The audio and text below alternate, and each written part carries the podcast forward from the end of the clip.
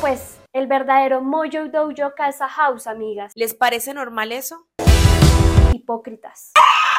Muy bien, queridas, porque para la transfobia, nada. Hasta acá se siente la Energy. Pues nada, que hagan las investigaciones y nos digan qué está pasando con esa platica que siempre se embolata. Parece chiste, pero es anécdota. Felicitaciones, Amis.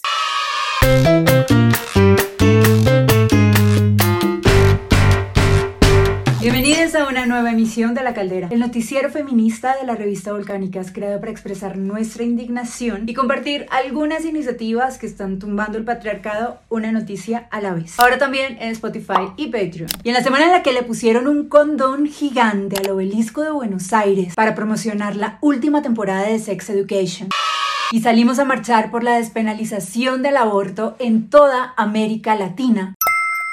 Estas fueron las noticias.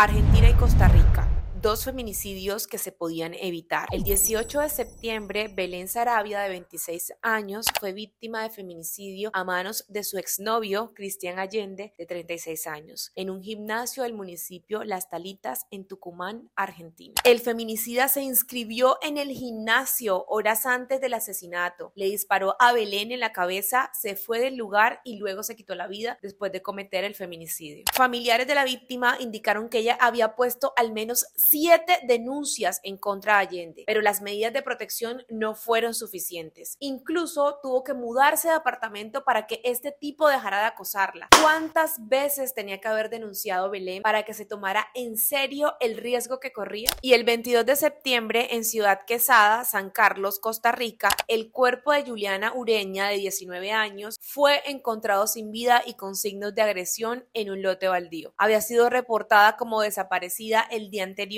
pues no regresó de clases. El organismo de investigación judicial pudo confirmar gracias a más de 20 videos que el agresor era un sujeto de 39 años de apellido Acuña Sandoval, conocido como hombre loco o el violador de la isla, que ya había estado en la cárcel por agredir sexualmente a tres mujeres y había sido liberado en 2021. El 24 de septiembre este tipo fue capturado como el principal sospechoso del feminicidio. Exigimos justicia por Belén y Juliana. No estamos seguras ni en nuestras casas, ni en las calles, ni en los gimnasios, ni en ningún lugar. ¿Les parece normal eso?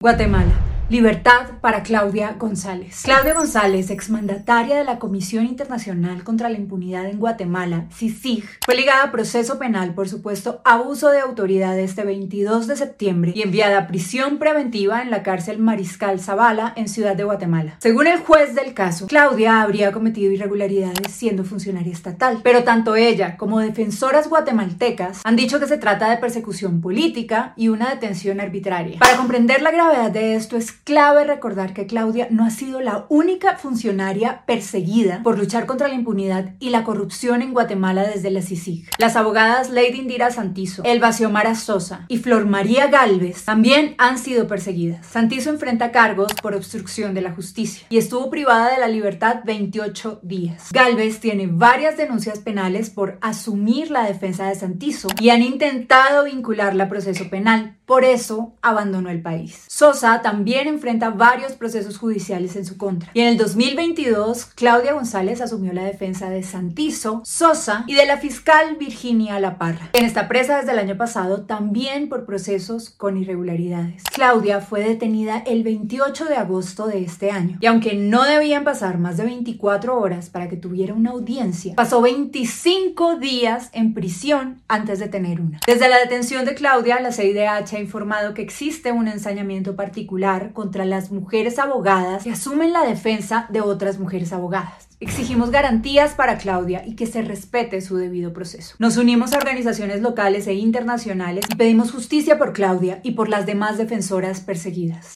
Colombia, primer fallo contra el bullying con sanción penal. Este 21 de septiembre, la Sala Penal de la Corte Suprema de Justicia condenó penalmente a un joven de 14 años por acosar sexualmente y realizar matoneo a su compañero de 13 años. El acoso ocurrió en 2012 durante un viaje a Estados Unidos con el equipo de waterpolo del colegio. Aunque en 2016 un juez del Tribunal Superior de Pereira había absuelto al agresor, en 2021 la Fiscalía Apeló la decisión. Con este fallo, el alto tribunal establece por primera vez que el acoso juvenil, también llamado matoneo, se empezará a considerar un delito. Finalmente, la Corte Suprema determinó que hechos como forcejeo, fotografiar desnudo al menor, humillación y masturbación permiten una condena por actos sexuales con un menor que implica 12 meses de cárcel. Y aunque muchas personas han celebrado este fallo como un hecho histórico, sabemos que el punitivismo no resuelve este tipo de problemáticas de raíz, menos si hablamos de un menor de 14 años. Este es un tema que requiere pedagogía, educación y cambios sociales. La amenaza de cárcel no evita que las violencias se cometan, sino miren cómo no han disminuido los feminicidios ni la violencia sexual. Sí, hay que hablar de bullying y sus graves consecuencias en la vida de las personas. Y hay que tomar acción para evitar que se siga cometiendo. Preguntémonos por qué un menor de 14 años comete estos actos. ¿Dónde estaban las personas adultas a cargo? ¿Y cuál es su responsabilidad aquí? Chile. Cambio en constitución pone en riesgo el derecho al aborto. El viernes 16 de septiembre iniciaron las votaciones del Consejo Constitucional que buscan aprobar una nueva constitución en Chile. Y entre los artículos que se pretenden cambiar está el que protege la vida del que está por nacer, poniendo en riesgo el derecho al aborto. Ajá, igual que quieren hacer en Colombia y en otros países donde se ha podido avanzar en materia de autonomía reproductiva. Pues resulta que el 20 de septiembre aprobaron con 33 votos a favor toda la oposición chilena y 17 en contra que quede quién en lugar de qué. O sea, proteger la vida de quien está por nacer. Esto es gravísimo, pues están buscando como sea reconocer al feto como persona. La bancada de izquierda alertó que esta decisión podría ir en contra de las causales de aborto que están permitidas en Chile desde el 2017. Violación, riesgo para la vida de la madre o incompatibilidad con la vida extrauterina. La ministra de la Mujer y Equidad de Género, Antonia Orellana, también dijo que el cambio pone en riesgo el acceso al aborto y a la pastilla del día después, que ha sido clave en la reducción del embarazo adolescente. Esta y todas las normas aprobadas por el Consejo Constitucional deberán ser revisadas por otros dos órganos legales antes del 7 de septiembre para que el texto final sea votado por la ciudadanía en un plebiscito el 17 de diciembre. Esperamos que en alguno de esos filtros haya un poco de sensatez para no revertir lo avanzado en materia de derechos y autonomía reproductiva, pues devolverse a penalizar el aborto solo va a hacer que aumenten los abortos inseguros, no que dejemos de abortar. En noticias del entretenimiento, Emma Roberts se disculpó por comentarios transfóbicos a Angélica Ross. En un live de Instagram realizado el pasado 19 de septiembre, la actriz Angélica Ross contó que había sido víctima de comentarios transfóbicos por parte de Emma Roberts durante el rodaje de American Horror Story en 2019 y la serie Post en 2018. En uno de los episodios de Transfobia, un integrante de la producción las llamó a ambas señoritas y Roberts contestó: ¿No querrás decir señorita? ¿Qué? Como queriendo decir que solo había una mujer ahí. En otra ocasión, Emma emitió la voz de Angélica bajando su tono de voz para sonar masculina. Después del live, Angélica Ross agradeció a Emma Roberts por llamarla a disculparse y reconocer que su comportamiento estaba errado. Ross dejó el espacio abierto para dar seguimiento al deseo de la actriz de hacerlo mejor y apoyar causas con justicia social. Muy bien, queridas, porque para la transfobia, nada. Y también hay lugar para reconocer, disculparse y reparar. Y en deportes, la Mayor está saboteando al fútbol profesional femenino colombiano. Fijamos sorpresa. La Superintendencia de Industria y Comercio ya abrió investigación contra la Federación Colombiana de Fútbol y contra 29 equipos por presuntamente conformar un cartel que impediría el avance del fútbol profesional femenino en el país mediante acuerdos anticompetitivos para destinar menos recursos al fútbol femenino. ¿Qué? Miren, como hemos dicho en muchísimas ocasiones, los estatutos dicen que se tiene que promover el fútbol, no exclusivamente el fútbol masculino, es lo que han venido haciendo. Pues nada, que hagan las investigaciones y nos digan qué está pasando con esa platica que siempre se embolata.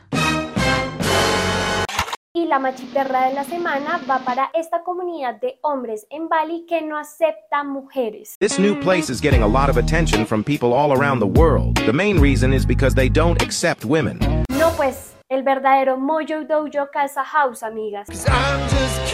Parece chiste, pero es anécdota. Hasta acá se siente la Energy.